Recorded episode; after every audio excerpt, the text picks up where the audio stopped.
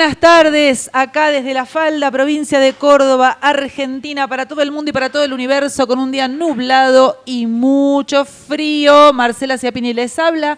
Comienza Encarnadox, cuerpo, espíritu y rock and roll. Seis minutos tarde, tarde, negra no, hoy. no, hola, hola. Hola, acá está la ¿Cómo negra? Ale Canovas en la, en la Liliana En la Lili, multiprocesadora. claro, multiprocesadora. Eh, no llegaste tarde, lo que pasa es que entre que nos acomodamos, pusimos, enchufamos, pusimos la cortina, puse a grabar, porque si no me olvido, estamos bien. Está muy bien. ¿Sabes? Aparte que venía ocupando mi cabeza en un tema muy importante, Bien. que lo voy a tirar acá para debatir. Veníamos hablando con mi cuñado, que lo llevé acá al SEM, que se operó eh, el ojo, una catarata, está perfecto, divino, pero venía a control. Veníamos hablando sobre quién inventó que el asado se come con Fernet. Uf, qué tema. Acá en Córdoba, lo estamos Acá diciendo en Córdoba, encima. claro. No sí. era Eh, así. Hay, hay una localidad entera que tiene la fiesta del Fernet. Pero, eh, ok, pero mira, la cosa es así. A ver. Yo soy de una generación. porque a mí Vamos, no me gusta vamos el a hablar de Fernet, cultura antes de. ya- nuestros invitados ya están en el piso, pero esto no, no, no- me lo tengo que sacar de la cabeza. si no, no voy a poder hacer el programa. No, eh, yo vengo de una época Sí. en la que cuando preparaban el asadito, primero estaba la picada. Claro. La morcilla, el pan, el queso, el salamín, piripipi. Y ahí sí estaba el gancia, el cinzano, la esperidina, el fernet, que mi cuñado me dice, se cortaba el gancia con un poquito de fernet. No sabía eso Claro, yo. porque el Fernet eh, en realidad no es como aperitivo. bebida, es un aperitivo, no es como no se usó en sus primeros momentos como bebida alcohólica, sino que es, es digestivo, es una Exacto. combinación de hierbas maravillosas que a mí no me gustan. Sí, no les demos letra a la gente que No, chupa no, Fernet no, para decir eso. que lo toma tipo de patalgina. Claro, porque- no, no. Bien, y después, y se tomaba solo, exacto, bien. Y después Sí. venía el asado, Sí. se guardaban los aperitivos Claro. y el asado con totín, Claro. con vinito. Bueno, pero siempre está el que El la que sigue. el que sigue y el que no le gusta el tinto y entonces iba a la heladera y rescataba un aperitivo. El aperitivo y ahí, después decís que ahí estuvo el origen del Fernet con coca en toda la expansión de la comida. sí, y no solo el Fernet, también, se, eh, o sea, si no había aperitivo que gustara, era la cerveza, que la cerveza generalmente... Asado con cerveza que negra. la no, cerveza no. generalmente es para la pizza. Así, sí, Pero me acaban bueno. de matar. Me acaban de pegar un cuchillazo tremendo, tremendo. Acérquense a los micrófonos. Vamos a Ahí yo voy- presentar. vos hablás, yo voy acomodando todo. Espera, tenemos el piso de Bienvenidos al Tren. A ver. Vamos a dar la bienvenida eh, con nuestra sección Bienvenidos a nuestro tren. Ahí vamos. Ah, sí, le pongo el volumen. Vamos a subir el volumen acá. Podemos cantar también. Bueno. Todo bien. Los que estén en el camino, bienvenidos tren. Bienvenidos a nuestro tren de Encarnadox. Tenemos dos personas recontra lindas, personas y recontra importantes en, acá en la falda, en el Valle de Punilla. Eh, voy a dejar que Natu y Quique se presenten formalmente ellos, que nos cuenten quiénes son, eh, a qué se dedican y después arrancamos con Natu para que nos cuente por qué está acá de invitada. Nombre, Bueno, es esto- Nombre hola, completo, esto es como- colegio, es claro. como el feliz domingo. Exacto. Sin repetir y sin, Sin repetir, Sí. ¿Cómo Tenemos se los llamaba? auriculares y todos. Claro. Nombre- Falta la bandera. Nombre, apellido, escuela y división. Va. Eh, Natalia Aguirre, sexto bot, Colegio Nacional. Hace muchos años. Hace eso. muchos Sí. años. No, no hace falta avisar cuántos No, igual, no, Nati. cae solo el DNI. Nati, ¿a qué te dedicas? Yo soy ecografista.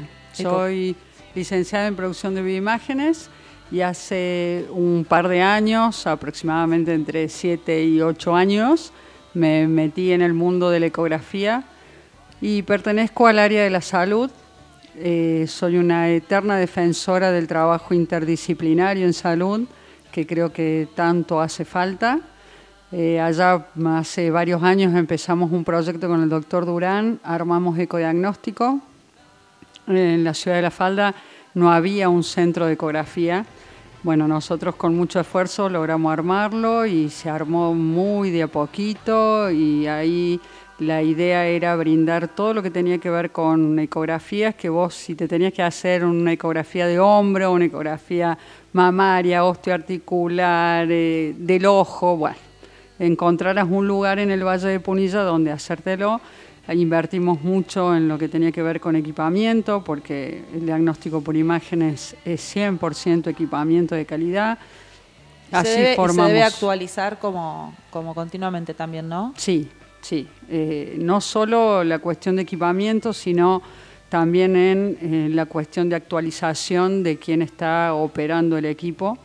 Y bueno, obviamente por defecto el médico que informa. Nosotros somos dos, en el centro solamente trabajamos nosotros dos, yo soy quien opera la máquina, quien genera la imagen y el doctor Durán es quien genera el informe. Bien. Nati, ¿cómo se te ocurrió esto de ser ecógrafa? ¿De dónde viene? ¿Cómo te surge la idea? fue un desafío, fue un sueño básicamente. Empecé yo a la universidad por allá por el año 2000 y en la época que empecé a estudiar, yo jodía con la ecografía y todo el mundo me decía, ¿qué? No, de ninguna manera, estás loca. No, ni te metas ahí, no hay forma, no hay forma, no se puede, porque vos sos técnica, porque no da, porque no, porque no.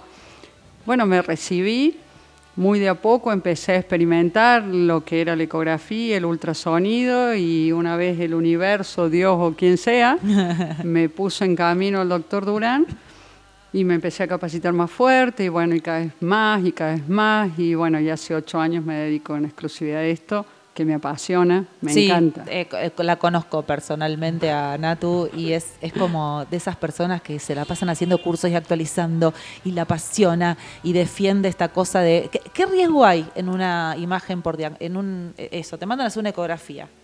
¿Hay no hay riesgo. A ver, eh, la ecografía son ondas de sonido, es como la radio. Ok.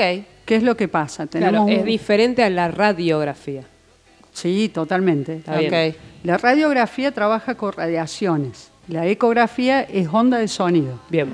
Eh, tenés diferentes equipamientos y diferentes transductores que hacen que vos puedas estudiar la zona dependiendo de lo que necesites. No es lo mismo estudiarte la tiroides que estudiarte el útero. Ok. Entonces, para eso es que es tan importante contar con un equipamiento de alta gama que nos permita tener diferentes transductores con diferentes eh, frecuencias que nos permitan estudiar la zona. Eh, lo único que está hoy en discusión o no hay nada eh, que afirme es el tema del Doppler en los embarazos. ¿Por qué? Porque el Doppler genera calor. Okay. Y hay mucho estudio. A ver, la ecografía ha sido el método que más avanzó en los últimos 10 años, aporta información muchísima, muy buena, eh, siempre y cuando la persona que realice el estudio esté capacitada y entienda. Yo siempre tengo un dicho que, digo, el que no sabe lo que busca no entiende lo que encuentra. Claro, bien, eh, bien, perfecto. Y, en diagnóstico por imágenes se cumple mucho. Claro. La ecografía es un método muy manual, entonces requiere de mucho tiempo. Yo dentro del diagnóstico por imágenes, que es todo tecnología, eh, quizás sea eso lo que me, me apasiona de la ecografía, porque es el método más artesanal. Claro, claro, claro. Nunca mi estudio va a ser igual a otro ecografista porque yo le pongo mi impronta. En cambio, si hago una resonancia magnética, lo hace el equipo, claro. lo hago yo. O sea, es muy poco lo que uno como operador puede modificar. Desde la ecografía es mucho más de tu aporte y ahí entraba la discusión en la que si yo podía o no podía hacerlo. Claro, claro. Y pudo, y pudo. acá estoy. Después vamos a hablar del resto de tu proyecto. Quique, quiero que te presentes formalmente. También, nombre, apellido, Ahí, escuela. Antes que hable Quique, le tengo que prender el micrófono a Quique. Momento. Bueno, entonces hablo yo mientras. Bueno. ¿No está, no está encendido no? Sí. A ver, ¿está encendido? Está encendido, ¿no? Está encendido. Lo tenemos aquí, que la tenemos a Natu. Natu nos está contando sus inicios como ecografista y después vamos a ver por qué Natu y Quique están en este lugar, qué es lo que los y nos une, porque yo me prendí. ¿Viste A ver, Quique, vamos a hacer. Ahí está. Ahí está. Ahora, sí. Ahora sí. Buenas tardes, buenas tardes. Muy a todos. bien, va. Este, bueno, yo soy Quique, soy Enrique Robles, pero estoy tan acostumbrado a que me digan Quique. ¿Qué sos Quique? Tantos años. ok. Este, soy jubilado docente, me he dedicado muchísimos años a la filosofía Este, bueno, he sido profesor de aquí de- del medio, inclusive he tenido el gusto de ser profesor de, la, de Nati, precisamente. Ah, la, la, la, la, la. Así que nuestro no vínculo- saquen las cuentas en No. casa. No, no vale, porque acá somos todos, jo- todos jóvenes. Todos. Bueno, no, todos ustedes. vos también, vos también. Todo- bueno, yo también me anoto. Sí. me. Este, bueno, la cuestión es que yo me sumo al proyecto que está, que ya lo, va, lo vamos a desarrollar entre Natalia y yo, eh, que es una propuesta social y que tiene que está construida desde un perfil que es la salud. Eh, bueno, desde la filosofía también hay un ángulo que, es, que mira la salud y precisamente el posicionamiento que la filosofía ha tomado después de dos, tantos, 2.500 Es años. súper interesante esto que estás contando. Ahora lo vamos a Así desarrollar, que, sí. este- ¿Cómo se te ocurrió estudiar filosofía? Ay, le iba a preguntar lo mismo.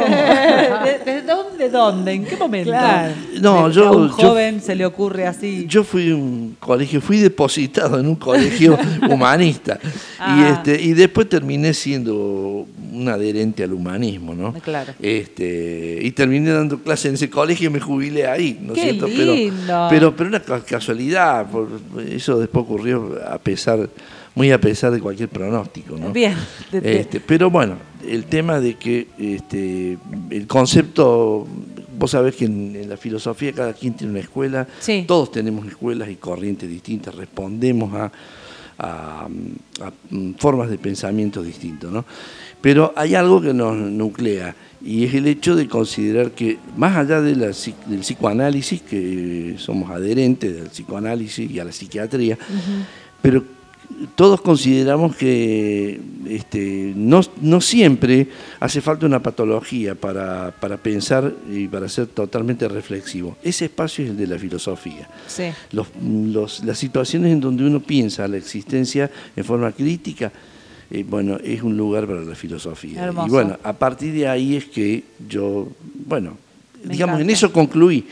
Y a partir de ahí es que me sumo al proyecto que tiene Bien, Natalia, ahora vamos ¿no? a contar de acá. Yo fui maestra de jardín y de escuela primaria muchos Ajá, años y tuve algunas así aportes en escuela secundaria con talleres eh, de jardín más que nada. Y, vos sabés- Piaget, ustedes tienen una formación Claro. piagetiana muy, muy Pero además, importante. yo fui a una escuela en la primaria, desde mi Sí. jardín hasta mi experiencia primaria, en una escuela en donde el ser era lo más importante en vez del contenido. Entonces lo tengo como incorporado en el cuerpo. Cuando vos hablas, Sí, bueno, a mí hablás vos y Sí. me viene la serie Merlí de Netflix.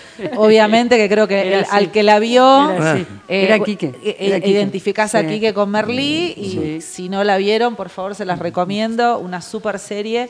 Eh, y yo hacía un espacio de filosofía con los niños, que tenía que ver con hablar sobre disti- distintos temas que por ahí tenían que ver con las edades de ellos, cosas que ellos traían de casa, que no sé, el ratón Pérez si se le caía un diente, Papá Noel, eh, estas cosas que, que hay que ser muy cuidadoso porque, digamos, hay que respetar las ideologías de cada familia, ¿sí?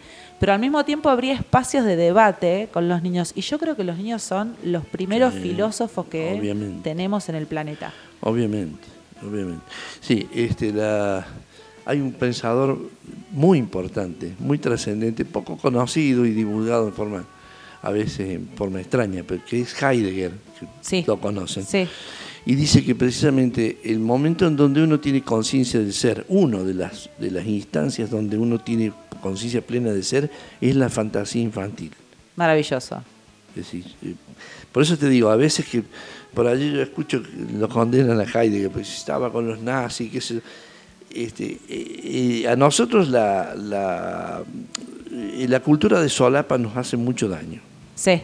Es decir, esa, esa, Sí. cultu- esa cultura que no está comprometida nos hace mucho daño. Sí. A nosotros nos interesa por eso gente comprometida como Natalia. Sí, absolutamente. ¿Eh? Vamos a, vamos, nos vamos a ir adentrando en el tema. Me interesa esto que acaba de decir, que la conciencia plena está en la fantasía del niño y nosotros, si vamos a holistiquear el tema, como hacemos siempre en este programa, siempre decimos que en lo que es en, los procesos de, terapias holísticas, en los cuales tampoco es necesario estar enfermo, sino que uno tiene ganas de interpelarse o de revisar algunas cosas y puede hacer cualquier tipo de proceso, siempre decimos esto de recuperar al niño interior, porque ese niño que teníamos en, en el que la fantasía y el juego lo ayudaban a crear y a generar y a eh, como atravesar incluso eh, situaciones que no podían comprender, ¿no es cierto? Yo tuve una discusión cuando era maestra de si los nenes podían o no venir con armas al jardín, armas de juguete estamos hablando claramente, Sí, sí. ¿no?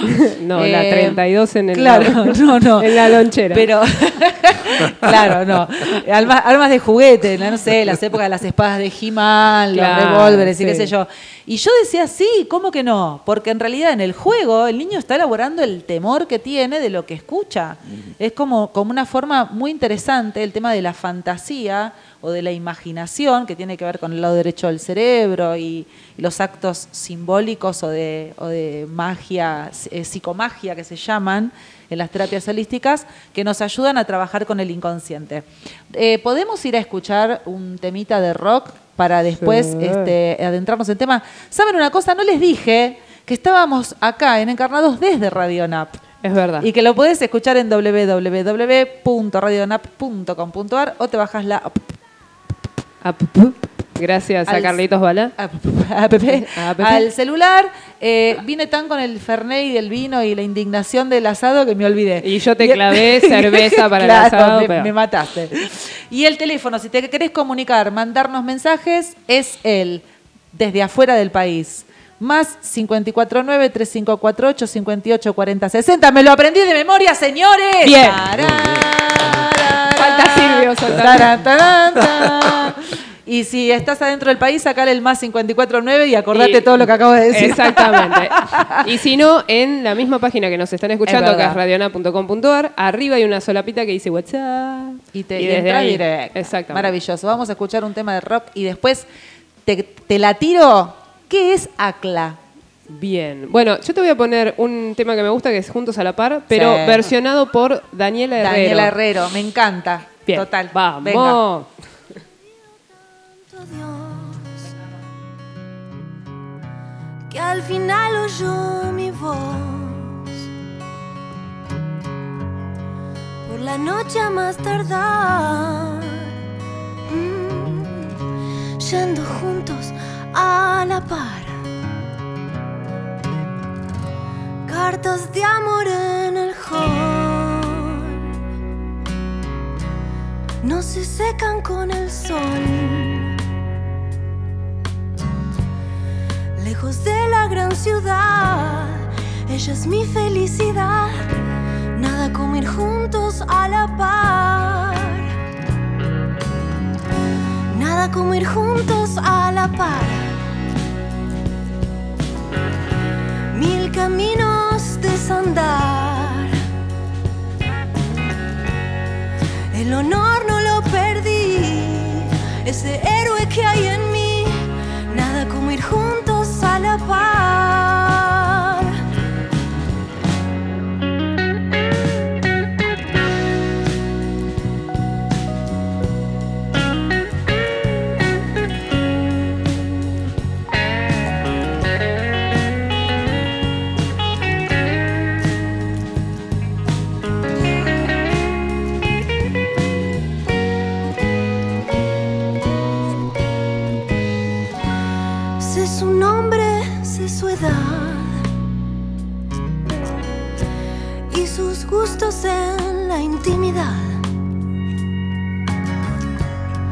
Cuando un corazón se entrega y el mañana nunca llega, ¿qué más puedo hacer? Nada como ir juntos a la par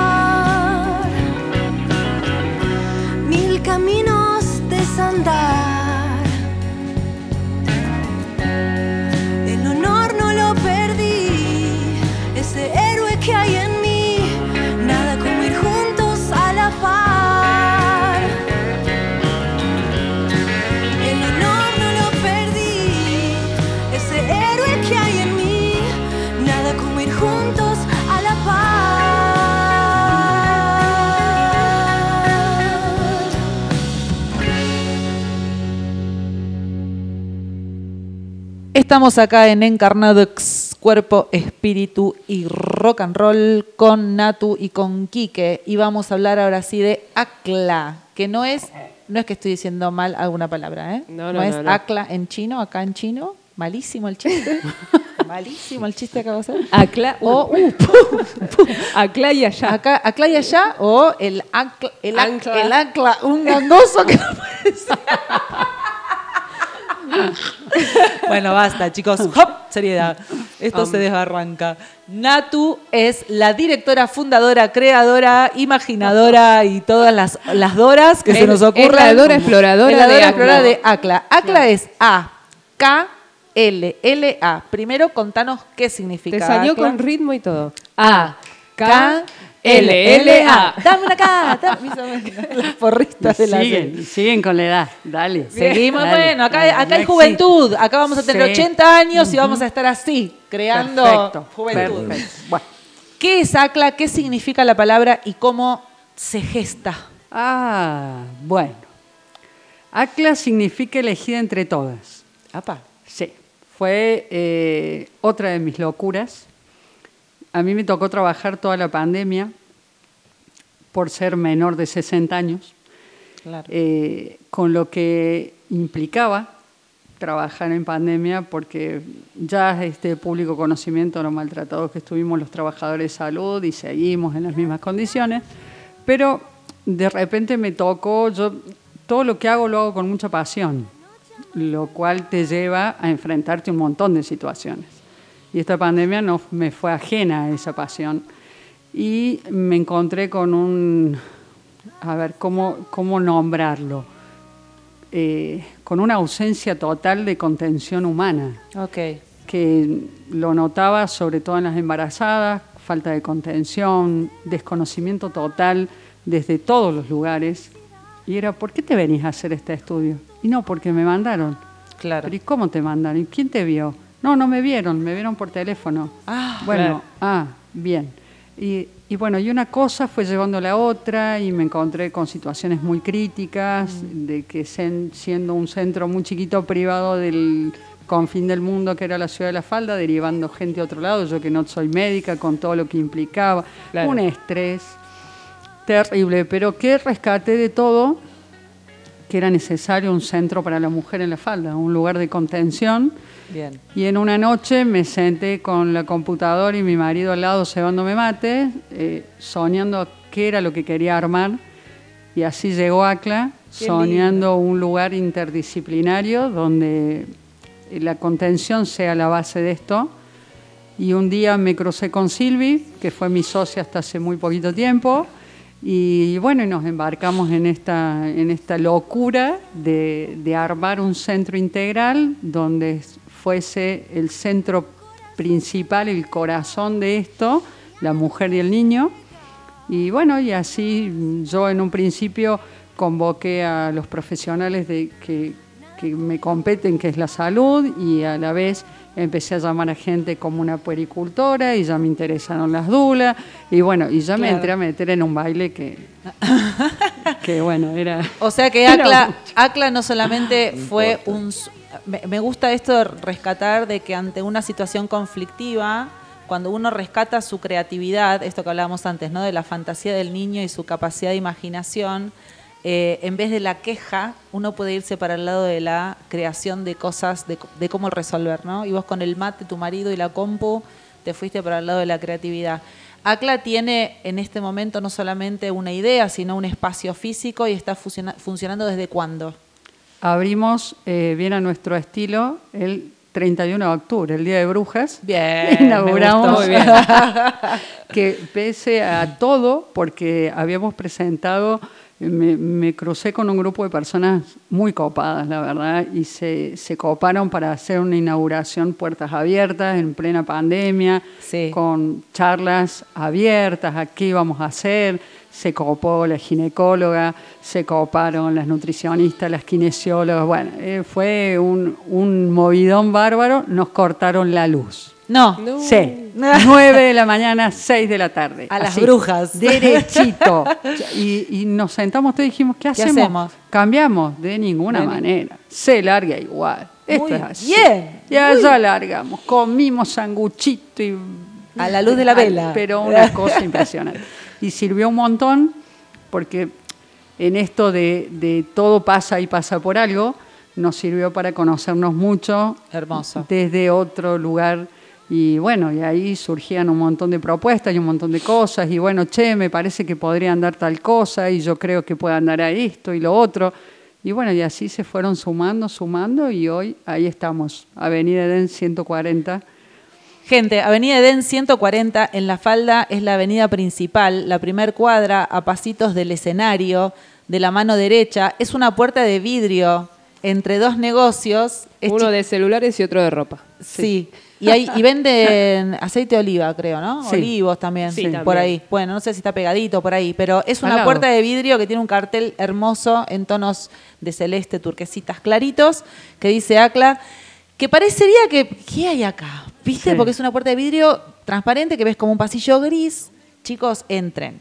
Entren porque no salen más de adentro. Es un pulmón de manzana con dos espacios abiertos, con fuente de feng shui de agua, con toda una... Tiene una onda ese lugar que no se puede creer. Eh, ah, después nos vas a contar bien las disciplinas que hay. Yo lo que quiero saber es qué hace, qué tiene que ver Quique con ACLA. Y A ver, Quique, Quique es un... a ver, el- queremos saber cómo... El único hombre permitido va a ser Mira, Quique. ¿qué tal? Y- y- No, ojo, y el doctor Tiano, porque si no se me va a ofender. No dejemos al doctor Claro, el afuera. doctor Tiano. Quique, ¿qué Bueno. haces en ACLA? Por el momento acompañarla. Ok, Por el qué momento grande. acompañarla. Este, estoy para reforzar precisamente la idea eh, que me parece que es una idea eh, para la época en que estamos viviendo, para el momento en que vivimos, que hay que admitirlo, eh, tenemos una imagen sombría de, de lo que pasa en el mundo. Estamos todos afectados, ¿no es cierto? Hay un verdadero un nuevo universo cultural y ese universo cultural tiene que ser inter- reinterpretado. Bien. Entonces, eh, el lugar, yo he estudiado mucho tiempo, no sé si aprendí, pero estudié muchos años filosofía. Entonces, este, creo que es el espacio de discusión y de, eh, de reflexión para la filosofía. Es un lugar para acompañar. La filosofía siempre hace eso, es siempre acompaña, sí. eh, acompaña y es, es- es más. eh, creo que le cabe un, un rol eh, que no es el protagónico, sino el de acompañar, ¿no es cierto? Este, porque es la reflexión, básicamente. Entonces, tenemos un, un universo que está eh, sujeto a la crisis, que tiene que se muestra, tiene una, una forma externa, crítica, pero que eh, internamente eh, es el desarrollo o una etapa más del desarrollo del espíritu humano. Bien. O sea que eh, es bueno advertirlo, es bueno ir entendiéndolo. Un poco para acompañar también esto, porque vos sabés que eh, hay, un- hay una especie de síndrome de desesperación, ¿no? de, de, de lo sombrío, como Sí, te decía hace un rato. sí. Entonces, eh, la invitación mía es a través de un curso intensivo de filosofía, en donde se examinan los distintos paradigmas y la construcción cultural en los distintos momentos de la historia, eh, como formas de paradigma en donde tratas eh, los tópicos centrales que Bien. hacen a la cultura, o Bien. que hacen, que construyeron esa cultura que, hoy está, claro. que hoy está medio, digamos, en Que discusión tenemos que construir nosotros una nueva, que supongo, tenemos, ¿no? que, tenemos que Claro, reconstruir, claro. reformularla, Reformularla. y construirla de nuevo. Entonces mi acompañamiento pasa por ahí. Hermoso, ¿no es cierto? hermoso. ¿Vas a hacer un curso intensivo? ¿Cómo? Contanos un poquito para la gente que se interese. Bueno, el curso intensivo te- este, tiene eh, dos partes. Una parte que es puramente teórica, son 10 unidades, en donde se desarrollan todos los elementos del pensamiento y la construcción mm, cognitiva, cómo se ha ido construyendo el pensamiento occidental. Bien. este, y su interacción en el siglo XIX fundamentalmente con el pensamiento oriental también. ¿no? aunque, aunque este, yo no soy un- una persona formada en la filosofía oriental, sino más bien en la filosofía occidental, para regionalizar un poco la, la- la propuesta. ¿no? Este, Eh, pero, pero eh, digamos que la cultura es, prácticamente es una, el hombre es uno, la humanidad. Exacto. Enten- eh, nos encontramos con los mismos No sé, signos, ¿no es cierto? Entonces esa primera parte este, analiza cómo se construyen los paradigmas y desde la formulación de lo que es un paradigma hasta ver cómo han, han ido siendo sustituidos y cómo en este momento estamos en vía de la construcción de un nuevo paradigma. Precioso. No, no, no es una destrucción, sino más No, bien no, eh, claro. la obligación de, de crear un nuevo paradigma que responda A mí me gusta la palabra recrear, que incluso lo digo, lo digo siempre Totalmente. incluso en, Sí, en- sí, en resignificar palabras Sí, también, ¿no? Sí, sí. sí. Nosotros en este programa creo que tenemos mucho de filosofía, porque siempre decimos que nos gusta que te, que te quedes con más preguntas que respuestas. En cada uno de nosotros hay un filósofo, en cada uno de nosotros hay alguien que se pregunta por el sentido de la vida. Por eso que te decía que hay que separar lo que es la el, el- el hecho este, patológico, Claro. eh, el, el padecimiento de la vida, que debe ser abordado desde la psiquiatría, desde el psicoanálisis, pero nosotros lo que proponemos es la filosofía como escuela de vida Exacto. en donde la filosofía eh, tiene, que- tiene que enseñar Claro. a, a encontrar sentido, ¿eh? A, a ponerlo al hombre en, en el, en el horizonte de la búsqueda de sentido. ¿no? Perfecto. Es esa la propuesta mía, básicamente. Me encantó. Bien. Poner al hombre en la búsqueda del horizonte de sentido. Hay una frase de este señor, en verdad se lo vamos a invitar más seguido. Es el Robert De Niro de ACLA. Ah, esa, esa, esa, esa, me gustó eso. Sí, acá desde acá tengo el perfil, El perfil. Robert De Es Niro. verdad, tenés razón. Total. Eh, ¿Sabés qué, en qué película? Espera, Pasante de Moda. Sí. ¿Vieron la, peli- vean la película Pasante de Moda? Ah, sí. Muy, muy buena. El señor, el Totalmente. señor se tiene que reinventar y empieza a trabajar como secretario en una eh, de una En una empresa de, de una. La, la dueña es una pendeja, una chica Sí, joven. Anne Hathaway es la Con actriz. toda- Eh, Sí, con toda esta cosa moderna, ¿viste? De los loft, los chicos que andan en patineta, que entran en bicicleta, y él llega con su maletín. Claro, todo tiene impecable. 25 Quique. computadoras y él está con su eh, anotando todo en su carpetita, en cual. su libro. es un genio. Tal cual. Tenemos al Robert De Niro de la falda, señores. Vamos. carajo. No, no, no. Eh, Natu, si hay una mujer que está escuchando en este momento, o su compañero también, o, o algún, o algune también, ¿no? Mm. Bueno, Sí. podemos, po- cualquiera, no es solamente para la mujer y el niño, ¿no, No, es cierto? no, no, la mujer y el niño como, como por ahí disciplinas eh, de la salud que, vos eh, trabajás más y sentís que las mujeres están más desamparadas con esto de los embarazos y demás, pero En me parece el, la el familia. centro le abre, le abre la puerta a todo el mundo. Lo que pasa es que ACLA se va a caracterizar eh, por una contención más femenina. Ok, Entonces, perfecto. por ahí eh, no es que los vamos a excluir y no los vamos a dejar entrar a ninguno de los caballeros, no, no, van a ser todos bienvenidos. Pero es como que todas las disciplinas están mucho más orientadas a las mujeres que ¿Qué disciplinas? Eh, contanos, ¿qué, qué encontramos en ACLA? Desde el área de salud encontrás, eh, tenemos tres ginecólogos, eh, un ginecólogo, un ginecobstetra que es, hace parto respetado, uno de los, de los Hermoso. pocos que hay en la zona, un genio, Ramiro Tiano. Después tenemos a Janine Resumi, que es ginecobstetra también y médica general, y la tenemos a la doctora Loyola, que es una persona muy reconocida en Córdoba, ella viene cada 15 días, pertenece al Instituto La Cañada y se especializó en niñas, adolescentes Ah, y menopausia. Bien, copado. Sí. Bien, sí, copado. Copado, la verdad que sí. Sí, porque son, son como las, los estratos eh, sociales, los estratos sociales, no, las, em, ¿cómo se llama? Eh, franjas etarias. Ahí Me está. salió otra cosa. Exacto. Las franjas etarias que por ahí no tienen como mucha mucha Sí. atención, ¿no? Y lo Este, ginecológico en las Sí. chicas es súper complicado. ¿Por qué? Porque por ahí van al pediatra y hay chicas que se están desarrollando muchísimo tiempo antes Claro. y no saben a dónde ir. Bueno, ahí está Ale con toda su experiencia. Sí, Sí. una O sea, copada. y aparte porque hay veces que por ahí en, en la misma familia no hay una contención o no se sabe cómo abordar el tema, Sí. eh, porque por ahí uno de- no lo trae. O Sí, sea, en la familia tampoco se supo, claro. claro. Este, y, y hay que sacar el tema de que de vergüenza hablar de. Sí. Entonces, si uno no lo puede hacer, es mejor que vayan a un lugar que hay profesionales a, meter cual. la pata y decir algo que no, no, Que no no va a servir. corresponde. Claro. Sí. Absolutamente. Después tenemos eh, dos psicólogas, Eh, Paola Maldonado y Victoria del Hueck son unas genias las dos. Tenemos a Lucía Jaime como fonoaudióloga. Eh, está Ornella, que, Ornella Espada, que es for- eh, psicopedagoga. Está Luciana Sánchez, que es nutricionista. Impecable. Estoy yo como ecografista junto con el doctor Durán. Después, no me quiero olvidar de nadie porque me van a tirar la oreja. Está la doctora Fernanda Barbará como dermatóloga. Ok. Está, bueno, Laurita Yahweh es puericultora. Ahí está. Está, se- eh, estamos ahí tratando de retenerla que no se vaya. Ay, no te vayas, Lauri, Sí, por no te favor. vayas, Laura. Es que Kinesióloga realidad- también. Kinesióloga, sí. La genia de Cintia Aguirre Ahí y va. Soledad Rolando, las Ahí va, dos. las dos. Estás eh, también, de, bueno, ya desde el área holística, eh, hay una muy copada que hace biodecodificación, esas cosas medio raras, una tal Marcela. No la estaríamos conociendo.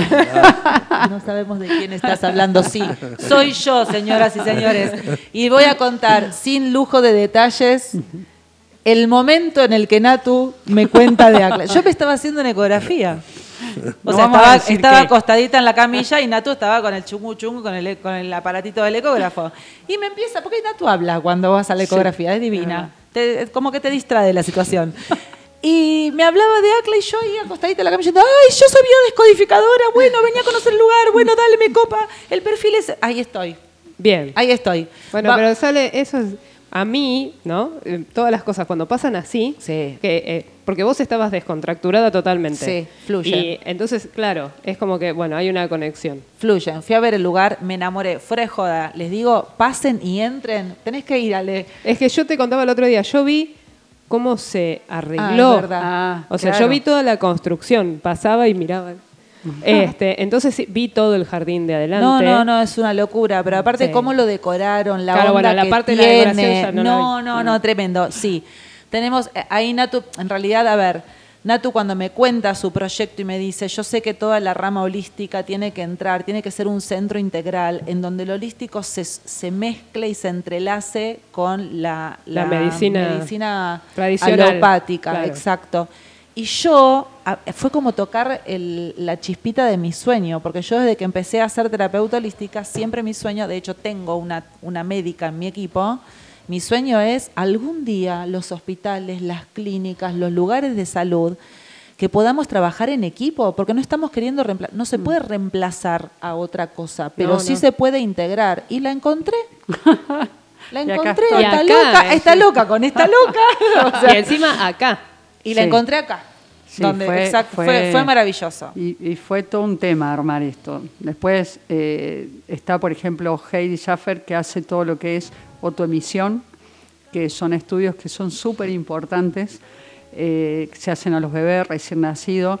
Son muchos estudios nuevos, entre esos ecografía de cadera también. Pero en- en- intenté armar un equipo con lo novedoso y con lo tradicional. Y bueno, ahí va, ahí vamos. Después está Eve Balamud, desde la parte de mm, pediatría y adolescencia.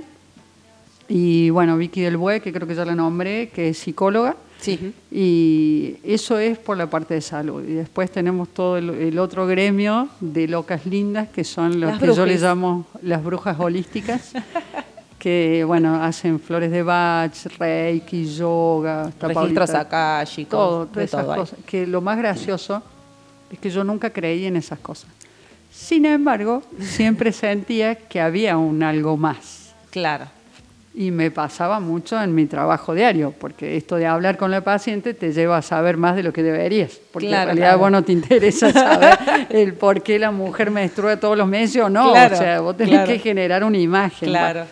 Vos sabés, Y- que, vos sabés que estoy atendiendo, con, con- estoy escuchando con mucha atención lo que estás diciendo, porque eh, yo también he sido presa del prejuicio.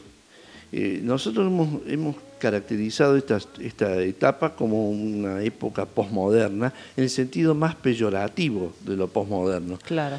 Y nos hemos confundido. Es como todo diagnóstico que se hace en forma precipitada, siempre erróneo, ¿no? Pero eh, esto de formar un espacio, un lugar que íntimamente va creciendo, pero que ofrece una forma distinta del saber, que muestra que el saber no es la racionalidad, sino la búsqueda de sabiduría. Nosotros nos hemos olvidado de eso.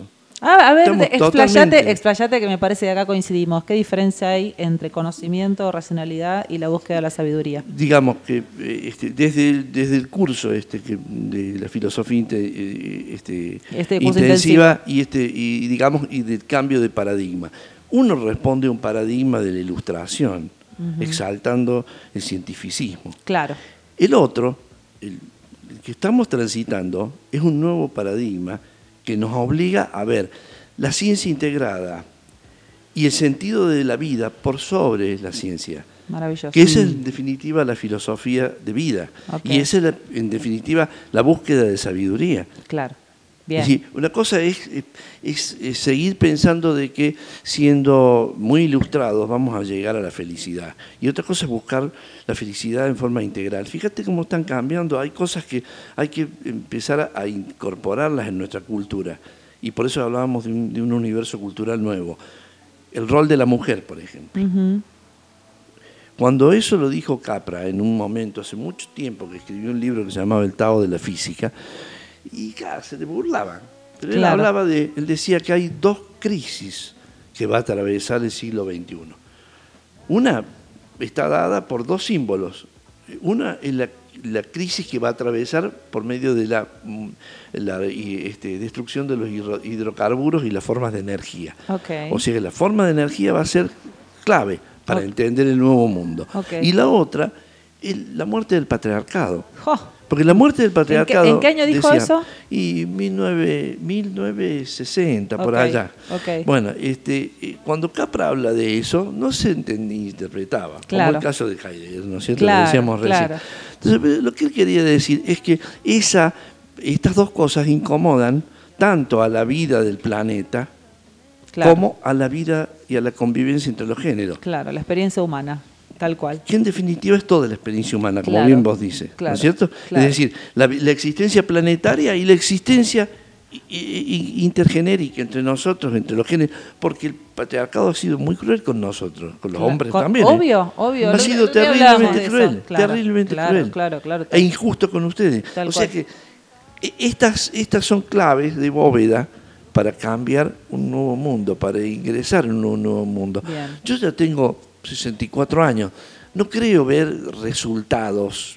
Yo digo lo mismo, creo que no lo voy a ver, pero voy a ver un camino. Exacto. Vamos pero- a ver un y va- camino. Y vamos a ser protagonistas. La idea, Sí, sí. siempre yo digo, ser protagonista de tu propia, de tu propia vida, de tu elección. O sea, elegí quién, vos, vos tratá de encontrarte con vos, quién sos, elegí cómo querés ser y cómo querés manejarte. Obviamente. Encontrá eh, qué es lo que te hace feliz, qué es lo que disfrutás, porque va por ahí, esto que vos hablas, Natu, de la pasión que te mueve. Bueno, acá nos encontramos muy parecidas. Somos apasionadas. Las- en el chat, las dos estamos. Bueno, y esto, bueno, otro, pasa a buscar los volantes. Claro, culo El- inquieto somos. Pero, lo que, pero digo, una vez que encontrás eso, anda por tu camino disfrutándolo. Y creo que si vos vas por el tuyo lo disfrutás, vos, Quique, vas por el tuyo y cada uno lo disfruta, vamos, a, vamos seguro a una humanidad mejor. que no es cierto, no sí. sé si lo vamos a ver Seguro. nosotros, pero por lo menos estamos haciendo el protagónico de la partecita, que, que- la semillita que queremos dejar para que algún día este, suceda. La siembra. ¿sí? Lo que pasa es que también es, es muy difícil, se vive en una época de mucho egoísmo. Los egos hacen que, que muchas cosas no lleguen a donde tengan que llegar. Es difícil encontrarse con gente que no sienta que ni que vos le haces sombra, ni que él te hace sombra a vos. Es un temazo, perá, perá, perá, sí, porque sí, ese es un temazo, vamos a escuchar un rock, porque esto amerita un rock. Vamos, eh, yo- bueno, a ver, ¿qué Hoy está, eh, sí, Hoy yo estoy eligiendo yo. Yo le- sí, les voy a decir una cosa igual. A ver, este programa lo empecé armando yo sola. El primer programa llegué acá, me puse así, me senté mirando a Ale y le dije, Ale, a partir de ahora, vos también. Esto es así. Por eso le digo a la Liliana. Ella es la técnica, la que me ayuda con la... Si, si yo me olvido algo, me lo dice. Es una genia. Te voy a tener que pagar. No. Extra. Yo, amiga, yo con un bizcochuelo de vainilla ¿Qué hija de...? soy feliz. ¿Y de- con harina blanca, así común? Eh, cualquiera. el, el exquisita con Sí, dulce de leche, como pero- los chicos. pero sí. Listo, contá con eso el Yo lunes. soy. ¡Qué truchada! Ah, sí. Ponete a batir huevos, qué exquisito. No, soy malísima No, pero-. Soy malísima Mirá, yo te lo- me la sé de memoria. El paquete de exquisita lleva tres huevos, Mirá. 220 de leche. Ah, es rica, es rica la exquisita igual, ¿eh? Es rica. Ah, igual. ¿Vos son decís la casera? No, yo no. no. Sí. No, No, no. yo les voy a hacer uno, les voy a traer. Listo. Bueno, listo, ya te hecho. la comprometimos. Listo. El lunes lo traigo Eh, yo, el otro viernes lo trae Natu. Salimos así después. Sí. Eh, tengo dos temas El que quieras. para que elijas. No, no elegí. Nada es igual de la portuaria Sí. o Tu vida, mi vida de Fito Páez. Ay, tu vida, mi vida de Fito Páez. Listo, nos vamos con ese. Ya venimos. Sí.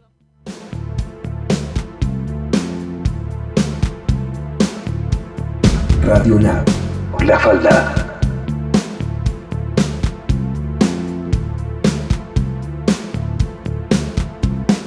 Ella se divide en dos, la sombra y la luz del mundo. Sus ojos son un mar profundo, hoy sin ella yo no vería el sol. Yo escribo aquí en mi habitación el mundo arde allí afuera. Por fin llegó la primavera, nada es imposible con su ilusión. Cuando se revuelcan nuestras piernas en la cama. Y cuando nuestras pieles se conectan al brillar. Abrazos y mis manos se entrelazan, entonces yo siento que me da su vida. Nena, cuando estoy con vos, iluminas el camino. Hiciste que nuestros destinos sean uno solo en este amor. Das tanta, tanta calidez. Sin vos ya no entiendo nada. Tu cuerpo se mete en mi alma y bailan los secretos del corazón. Todas las palabras son ingrávidas palabras y todo el se conecta nuestro amor.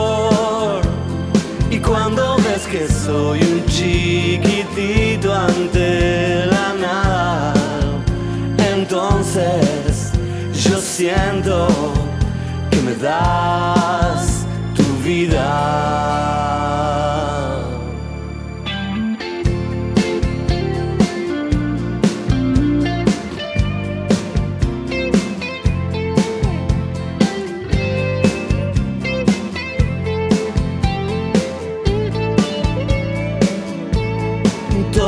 Las palabras son ingrávidas palabras y todo el universo se conecta en nuestro amor.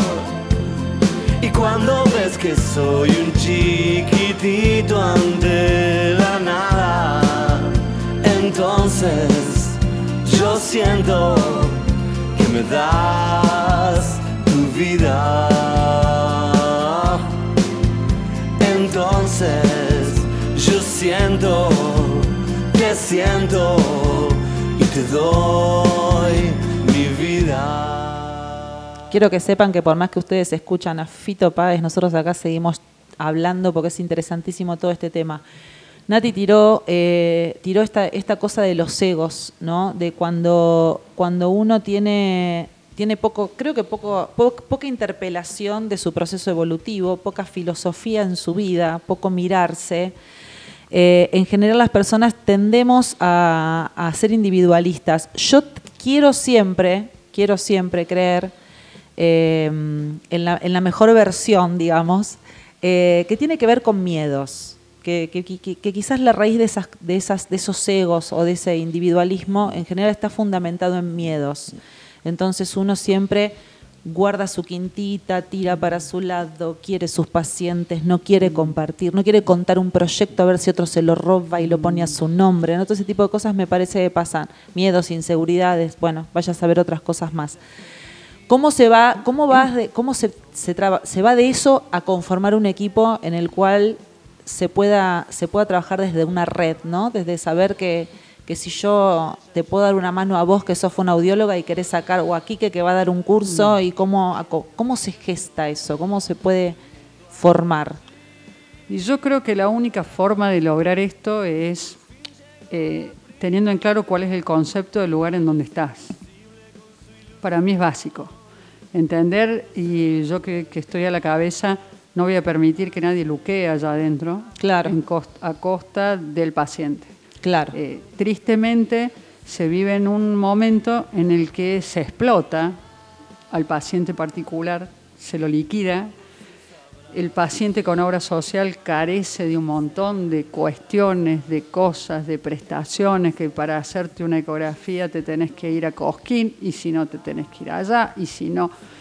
Eh, yo no sé cuál es la solución.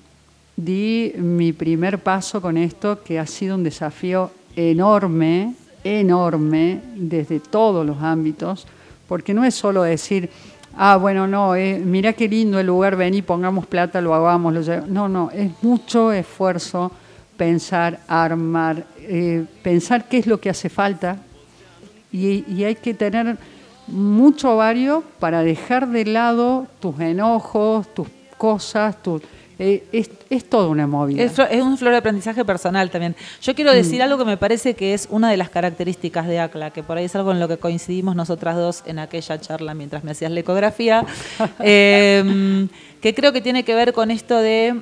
eh, ACLA no es un espacio lucrativo, aunque el dinero es una parte del intercambio, ¿sí? que al margen eh, avisamos que atiende particulares, que los aranceles son absolutamente accesibles. Eh, hay una filosofía, acá está aquí, que hay una filosofía de ACLA que tiene que ver con los profesionales que trabajemos ahí, tenemos que saber que lo que se prioriza acá es la integridad de la persona que viene a la consulta. Muy bien. Tal Y en la integridad de la persona que viene a la consulta hablamos de la persona como ser cuerpo físico, sus emociones, sus creencias. Yo holística agrego su ser espiritual o energía primaria, lo que sea, su esencia. Y eso es lo que prima.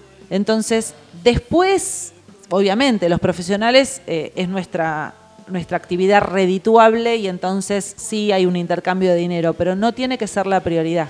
Sino Lo que, que pasa es que, a ver, yo lo viví en, carne propia y quizás por eso me aferro tanto a esto de que lo lucrativo llega y llega con el tiempo. Exacto, Porque cuando vos lo que haces lo haces realmente con pasión, el resto vuelve. exacto. El tema es que no todo el mundo lo entiende, es difícil. Es difícil. Porque por ahí, eh, a ver, uno, eh, esto que, que planteas vos de que lo económico no es un detalle menor, nos venimos a meter en un baile en plena pandemia donde nadie alquilaba nada y estás tumbada, alquilar un lugar con cinco espacios más una área de taller, eh, claro, Claro. no, y no éramos cojudas, ah, no, papá Macri, no, no, chicas, no, No, claro. decididamente no. Claro. Entonces, bueno, había que buscarle la vuelta y me ha pasado de tener que explicar, che, pero el alquiler se paga igual. Sí, claro, Eh, claro. no, pero pará, porque yo no tuve paciente, ¿no? Pero yo te lo expliqué desde el principio. Claro.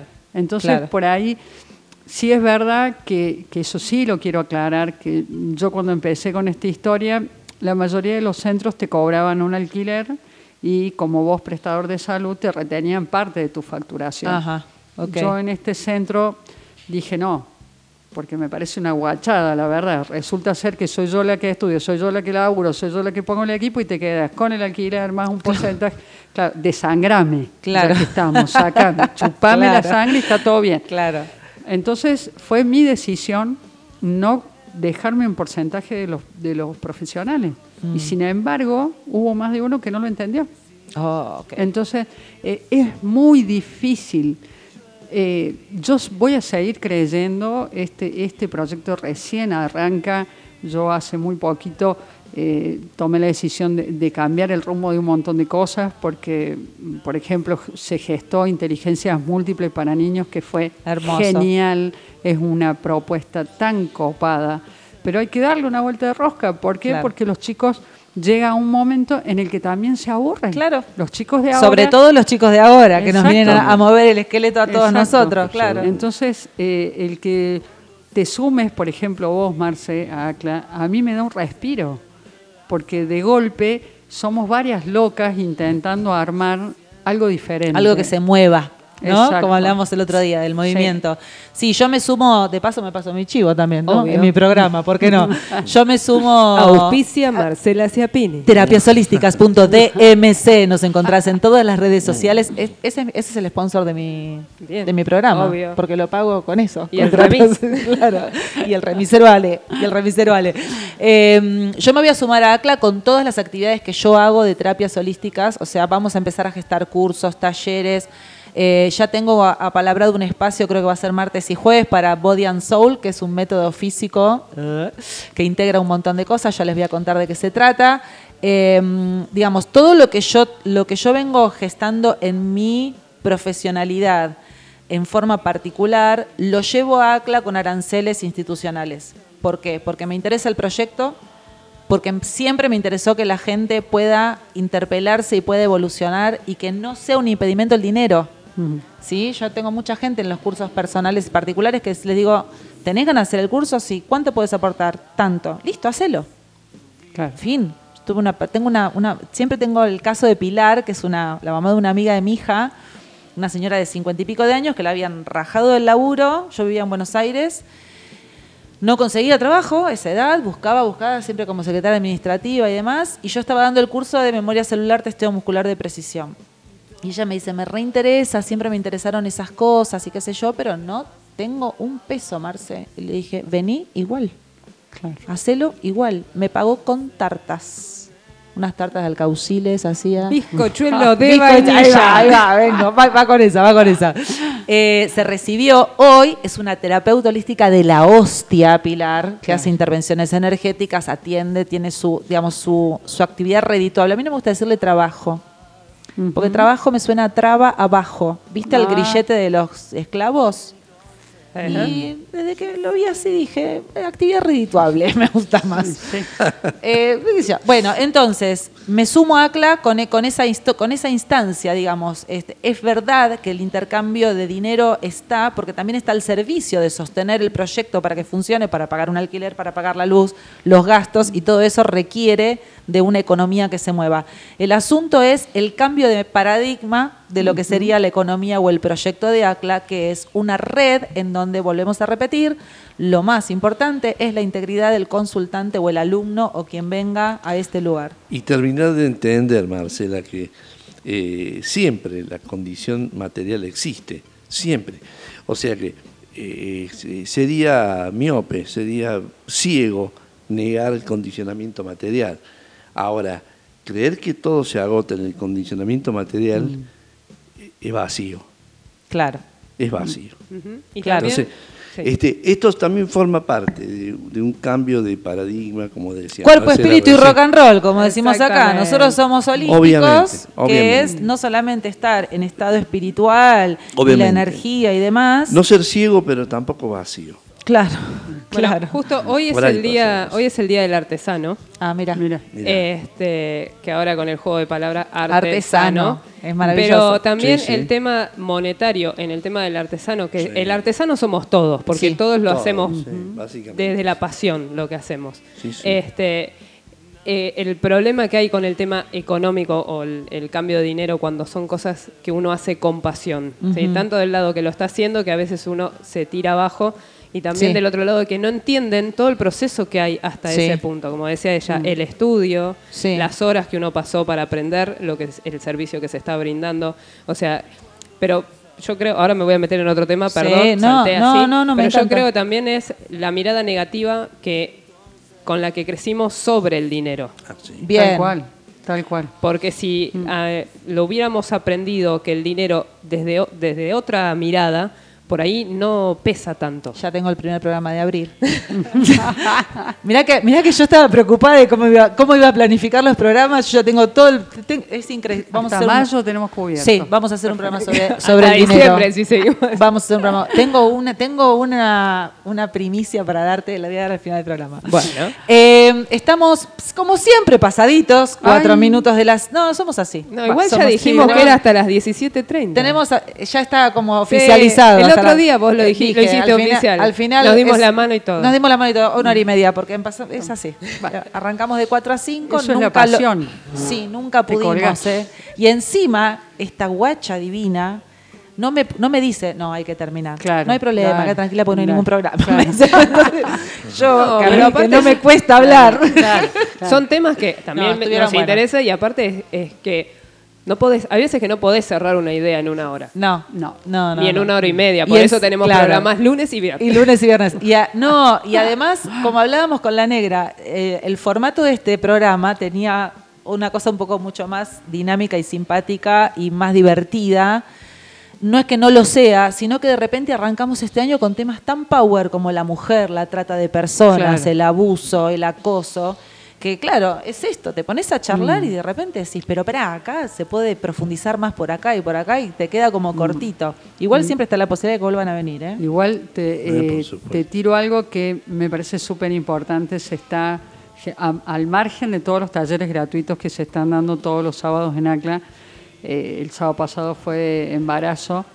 Este sábado le toca a la vuelta a clases en Mañana, pandemia. cinco y media de la tarde, gente de DEN 140, charla, taller gratuito con fonoaudióloga, psicóloga, psicopedagoga y la, quien les habla, que vamos a hablar de terapia, de pedagogía del encuentro y los perfiles de los niños de ahora para ver cómo hacen las familias con esta cosa de las burbujas en Ay, el sí. colegio. Sí, Yo, por va a estar favor, bueno, va a yo Y el estar ayer- 31, el 31 tenemos este, pensado hacer una charla también con un grupo que pueda ir a inscribirse y que va a ser introductorio para ver cuáles el- el- eh, son los, los- los tópicos más importantes de ese desarrollo paradigmático que decíamos Del hace un curso, rato. el 31. Sí, y después otra parte que es una parte experimental que tiene que ver con la lectura grafológica o la Eso, lectura de caracteres grafológicos. Apa, esa me gusta. Pero eso es, digamos, va acompañando a una línea de, de la filosofía que se desarrolló con Sartre fundamentalmente y con el psicoanálisis existencial.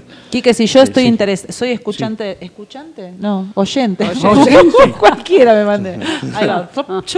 Si soy oyente de la radio y digo, Sí. ay, a mí me interesaría esa charla para saber de qué se trata el curso de Sí, Quique, sí, ¿cómo hago para anotarme? Eh, te- eh, tenés que ir a Avenida Edén 140 Bien. y ahí te va a atender Ahí Viviana. Vivi, que Vivi, que es la- Vivi es que una diosa, genia. una genia, Claro. la secretaria. Una- No la, Vivi, no la habían está nombrado, no la habían nombrado. Sí, yo, yo iba a eso. pasar la cuenta. Sí. No Vivi, ¿cómo no la vamos a nombrar a Vivi? Sí, Vivi, Vivi. ¿viste? Vi- Ajá. Vivi es como vos, es como la Liliana, de Liliana, Acla. sí. Vivi está en todas, Sí. está en el detalle, en el- la, la limpieza, en si cerraste la puerta, Sí, en inscripción. sí. Bueno, en- con ella. Está llegando tarde. Con ella que arreglar para. llegando tarde. Te queremos, Vivi. Perdón, Vivi. Con ella tiene que arreglar para esta, esta charla introductoria que va a ser el 31 a las 18.30. Excelente. Vivi, eh, Vivi, ¿cuál? Ya me quedé. con- Hola, Vivi, ¿cómo Hola, estás? Vivi. Eh, Acla tiene un teléfono por las dudas de la, la persona que irá. Sí. 3548 60 28 60. Es facilísimo, es, fácil, como la modelo, fácil. 60, 28, Sí. 60. Hay que Una tener cinturita de 28 que te La avispa. ¿Dónde salió eso del 90, 60, 90? No sé, alguna Eh, película que no comía, no sé. Una guachada patriarcal fue esa, Sí. ¿no es cierto? Bueno, Y es otro parece- tema, pero... De las triple X. De las triple X, sí, me parece. Ah, también. No me quiero otro olvidar tema. de esto. No, no, termine- vamos con Acla, perdón. Eh, no, no, no, es que me voy a olvidar seguramente y me parece súper importante. Estamos armando junto con Quique, la psicóloga, y bueno, un par de personitas más. Vamos a armar un taller a partir de abril, vamos a ver si lo largamos en abril o en mayo, donde vamos a dar ítems para los maltratos. Hacia la mujer, que no necesariamente tiene que ser el maltrato de golpes, sino ítems físico, desde claro. los- Exacto, desde lo psicológico, como darte cuenta a tiempo que estás frente a una persona. Wow, buenísimo. Sí, va a estar eh, Paola Maldonado, la licenciada en psicología, Quique dando unos ítems en grafología que va a estar muy bueno. Va a estar la doctora Danisa Galop, que es abogada, dándote un montón de pantallazos eh, de la cantidad de cosas que hay que hoy amparan a la mujer que sobre todo esta historia de que no me quiero ir de mi casa porque no tengo a dónde ir, no tengo que comer ni yo ni mis hijos. Bueno, hay un montón de leyes, de cosas que uno no conoce Bien. y vamos a incorporar a una persona que nos enseña a hacer defensa personal. Ay, yo soy instructora también de ¿También? Ay, Y yo de body combat. Mira. Bueno, ahí está. Estamos- Bueno, porque eh, no estaba, eh, nos estaba faltando ese eslabón de la cadena, les cuento. Me hizo acordar, me hizo acordar a. um, Gachi Pachi. Sí, sí. Yo de Sagitario. la mano. No, a mi simpatía. ¿Viste la, la película Mi simpatía cuando Ah, ella sí. hace defensa personal? Eh, lo otro que, mm, que no me quiero olvidar es también la cantidad de talleres que se van a hacer eh, a partir de ahora. Están todas invitadas, Va a muchas explotar. van a ser gratuitos. El sábado 27 va a estar muy bueno porque eh, nuestra intención junto con la doctora Loyola, que es la que hace Papi Colpo, es hacer que todas las mujeres de la falda se estudien, porque la primer causa de muerte en la Argentina es cáncer de mama y útero. Entonces, estaría buenísimo que Se empecemos a prevé tan prevenir. fácilmente, claro. Exacto. Y hicimos un combo muy copado donde te vas a hacer PAP, colpo, transvaginal y mamaria, todo a 2.600 pesos. Perfecto. Hemos bajado al costo todo, todo, todo, todo, todo. Perfecto. Para que no exista excusa alguna, la idea es que vayas y te hagas Todo, todo. en un mismo lugar, además. En qué un mismo lindo, día. En un mismo, En un mismo día. día. Haces pa, pa, pa, Sí. pasar por todas las Sí. salitas. Esto ya se usa, no hemos inventado la pólvora, ¿no? No, Esto está, bien. Na- eh, está- Natu, me gusta mucho esto de, de, mm, de la proyección de espacios en los cuales se puede educar para la prevención. ¿sí? Sí. Eh, esto de, como vos decías, ¿no? El otro día cuando diste, yo estuve en el taller que Mm. diste para embarazadas, que hablaba de qué ecografías sí, qué ecografías no, Mm. cuáles son importantes, cuáles imprescindibles, cuáles te, cuáles te las dan solamente para, para que pagues una ecografía además. Esto a veces uno no lo sabe y entonces el, el conocimiento, creo que el conocimiento es importante para ir hacia la sabiduría, digamos, para después saber qué hago con todo esto. y me parece que ACLA es un espacio así. Esto, este mensaje va para Darío, mi compañero. ¿Viste, Darío, que hay lugares donde se educa a la gente, se prevé? Hoy hablábamos con él de, lo tremendo que es las situaciones de mujeres maltratadas, de niños, de mm, la niña que, bueno, apareció al final en Cava, Sí, sí. apareció, bueno, a, a raíz de esto él siempre le duele mucho esto de que siga sucediendo y decía, más allá de, lo- de las políticas que tendrían que aparecer, dejemos de quejarnos y veamos cómo empezamos a enseñar a, a sentarse, a entrar a una villa, a sentarse con los niños, con las niñas, con todos, a decirle, bueno, mira, esto sí, esto no, acá cuídate, acá no cuídate, ¿no? Y esto Aparte, a veces en las mujeres particularmente los maltratos, la que está siendo violentada nunca entiende eso. Claro. Entonces por ahí está bueno que hagas un curso como para decirte, che, ojo, esta actitud, capaz que vos lo tomás como normal, pero no es normal. Sí, lo que hablábamos Y el otro día de naturalizar. Claro. Claro. Y si de repente no lo estás viendo por ahí, bueno, lo podés ver en una escritura con ítems donde Quique desde la grafología te va a enseñar cuáles son los trazos que hacen a la violencia. Entonces, Uy, es ¿sabes cómo le voy a empezar a, ma- a mandar? Eh, A ver, déjame, escribime. déjame- escribime la lista del super, Gordi. Escribime pan con Déjame una-. Bueno, es bueno, es bueno. eh, eh, acompaño lo que está diciendo Nati, me parece que es, eh, que es esencial es- y la última parte de lo que hablaste vos, Marcel. Porque esta transformación cultural la tenemos que construir entre todos. Para eso hay que despojarse de un sinnúmero de prejuicios.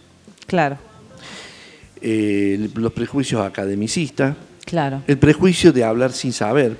Escuchaba casualmente hoy con bastante desagrado, ¿no? Alguien que hablaba de, culturas aborígenes, y yo no soy, soy un especialista en culturas aborígenes, pero hay gente en filosofía que se ocupa de eso, eh, este, y que ha estudiado realmente, y que ha estudiado, se ha trasladado a Aymara, ha convivido, eh, este, eh, Rodolfo Kusch, por ejemplo, ¿no es cierto? Y que tiene un libro precioso, América Profunda. Y bueno, yo me hubiera detenido a decirle a estas personas que eh, no se pueden construir conceptos sobre la base de prejuicio. Claro. Tenemos que abandonar esa actitud. Claro. Entonces, para eso, esto de crear espacios en donde interactuemos y todos entendamos que estamos aprendiendo de todos es fundamental. Este, les pongo el acento fundamentalmente en el tema de, de la grafología.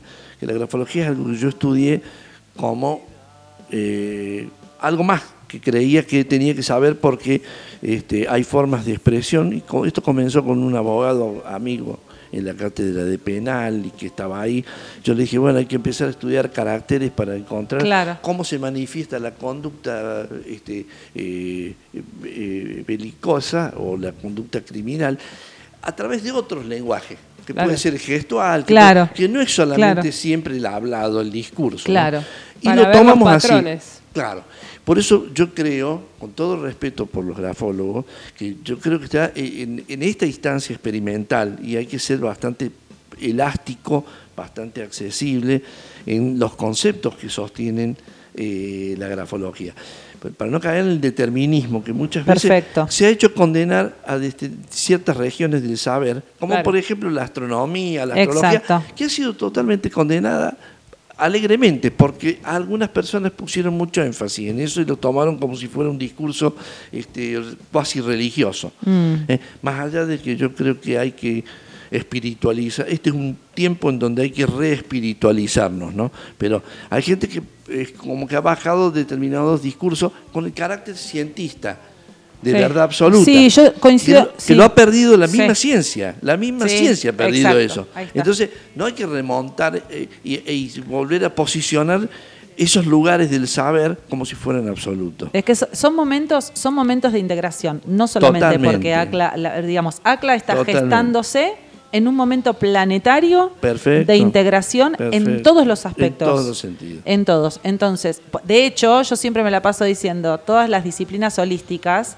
que a veces se escuchan los nombres Reiki, registros Akashi, memoria celular, biodescodificación, tarot, astrología, que antes eran ciencias ocultas, esoterismo, están corroboradas científicamente por la física cuántica. Digamos, todo lo que es la parte energética, que es lo que nos cuesta entender, porque no es lógico, no es racional, no se ve, no se toca.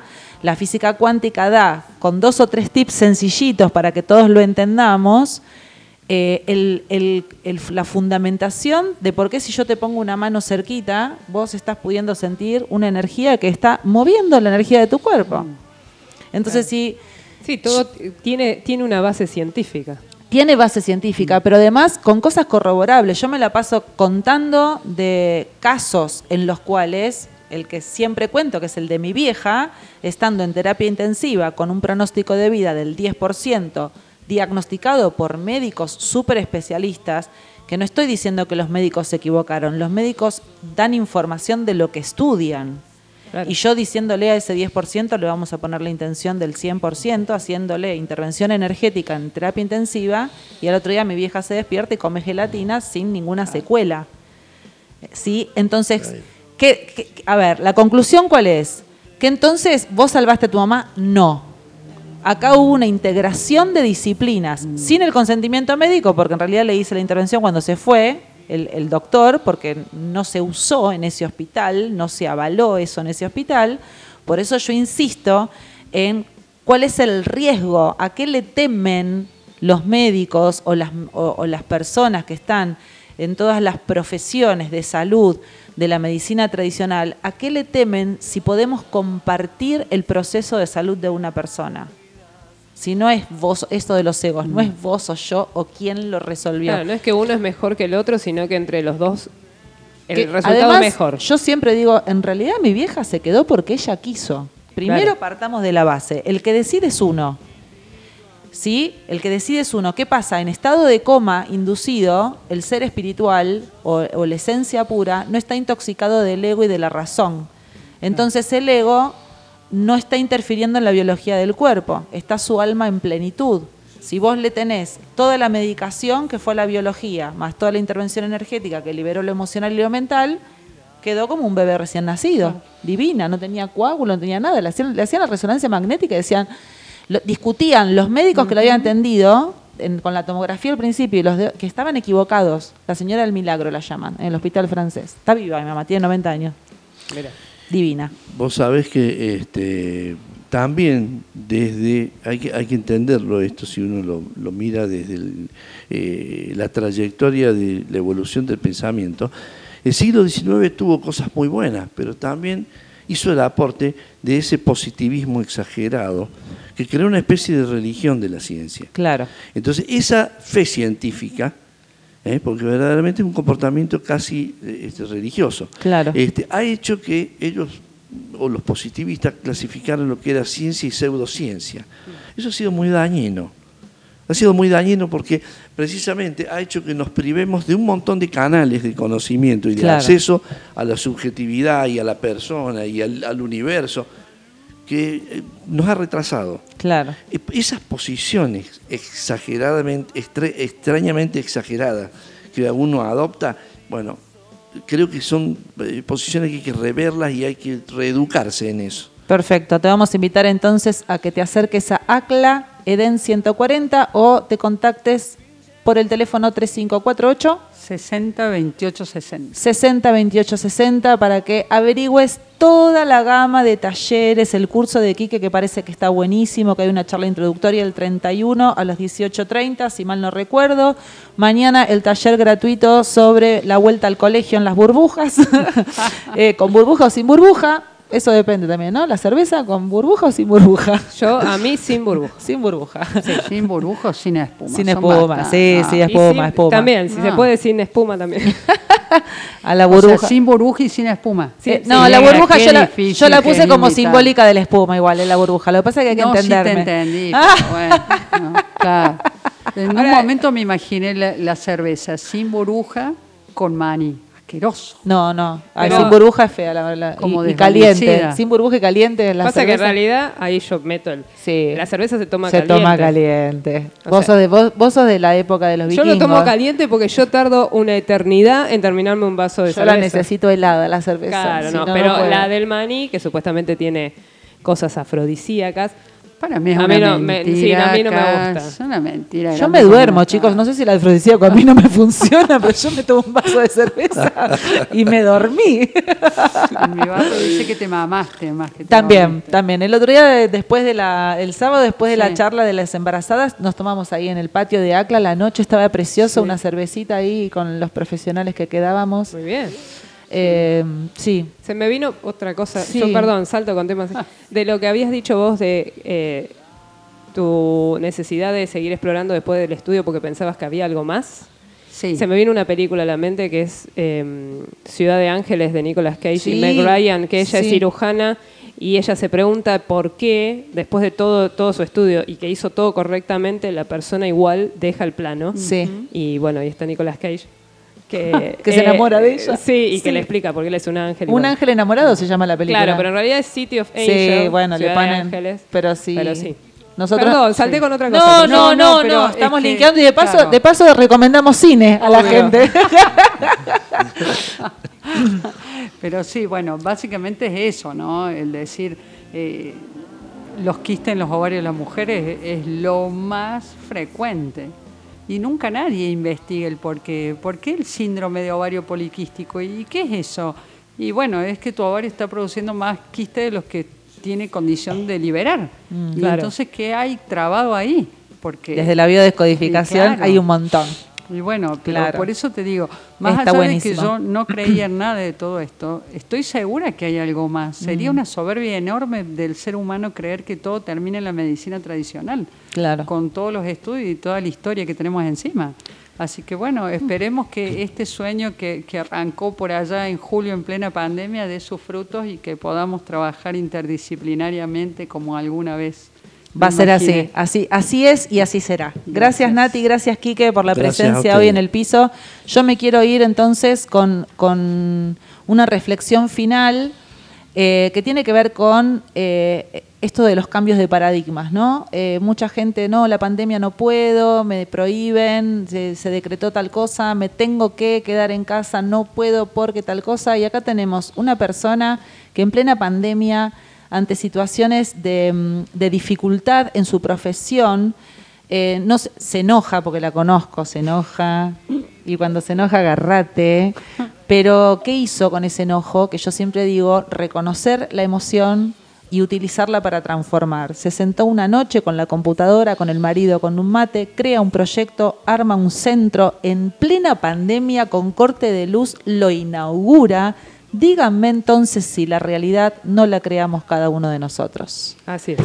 Buen fin de semana, nos vemos el lunes. El lunes hablamos de educación. Bien. Las mujeres importantes en la educación y las abuelas y madres de Plaza de Mayo en el contexto del mes de la mujer. Muy bien. Nos vamos a ir con el tema Amanece en la ruta de Fabiana Cantilo. Me encantó. Y después todo se transforma de Jorge Drexler. Muchas Ah, gracias. gracias. por estar acá. Quédense Gracias, prendidos a radionap.com.ar que tenemos mucha más programación. Hoy a las 12 de la noche, 12 horas eh, Argentina, 19 horas Estados Unidos. Lo tenemos a Johnny Jonathan Larson desde Oregon que Me hace encantó. un programa de una hora y media. Eh, Wow. con toda música de allá y, y él tiene es mitad colombiano, así que tiene una mezcla. Te hago una de- pregunta por una cuestión de que la señora acá, la señora mayor que Sí. le habla, A las 12 a las se 12 duerme. está en el sexto sueño, no se duerme. No es, no existo a esa hora. ¿Queda grabado el programa? Queda grabado, sí. ¿Y dónde lo puedo ver? Y o escuchar? Todavía no sé. Después te lo paso. Por favor.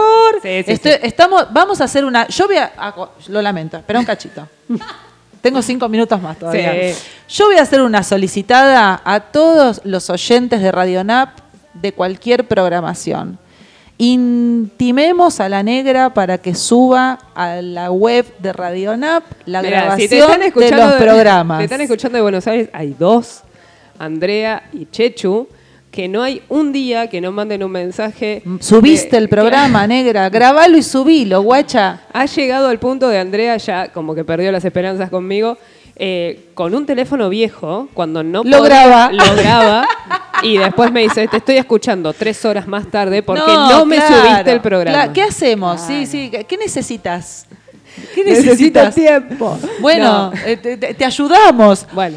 Yo, eh, eh, nada, grabámelo el- al colombiano. Yo no lo voy a escuchar, pobre. No, no, se A graba, esa hora se graba. duermo. no puedo, no llego. Se no graba, llego, tengo graba. problemitas. Antes sí, era. eh, eh, eh, así.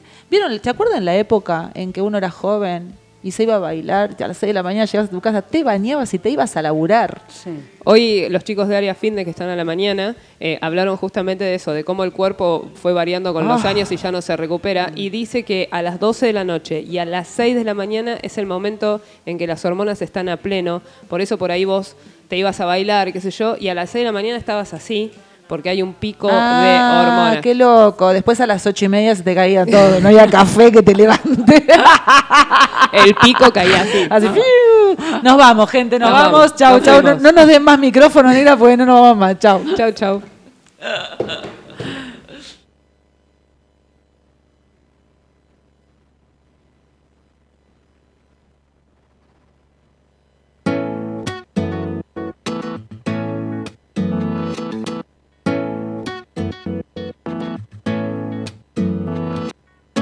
Beso se hizo calor, luego el calor movimiento, luego gota de sudor que se hizo vapor, luego viento que en un rincón de La Rioja movió el aspa de un molino mientras se pisaba el vino que bebió tu boca roja. Tu boca roja en la mía, la copa que gira en mi mano y mientras el vino caía, supe que de algún lejano rincón de otra galaxia, el amor que me darías, transformado volvería un día a darte las gracias. Cada uno da lo que recibe,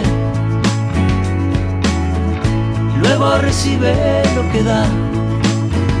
Nada es más simple, no hay otra norma, nada se pierde, todo se transforma.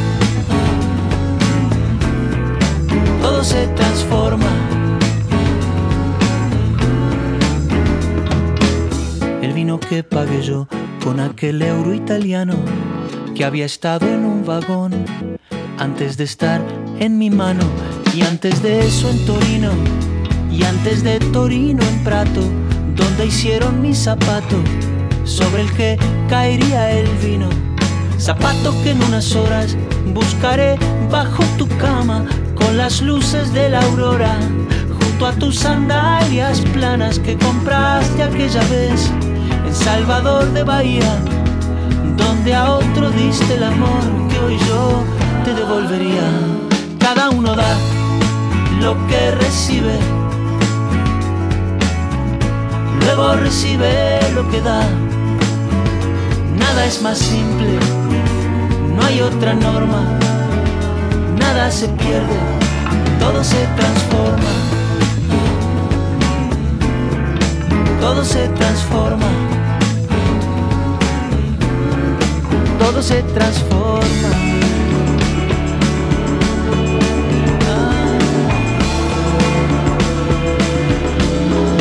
todo se transforma. Supe que de algún lejano rincón de otra galaxia, el amor que me darías, transformado volvería un día a darte las gracias, porque cada uno da lo que recibe. Luego recibe lo que da. Nada es más simple, no hay otra norma nada se pierde, todo se transforma. Nada se pierde, todo se transforma. Nada se pierde, todo se transforma. Todo se transforma. Todo se transforma. Todo se transforma. Radio UNAM, La Falda. todo se transforma.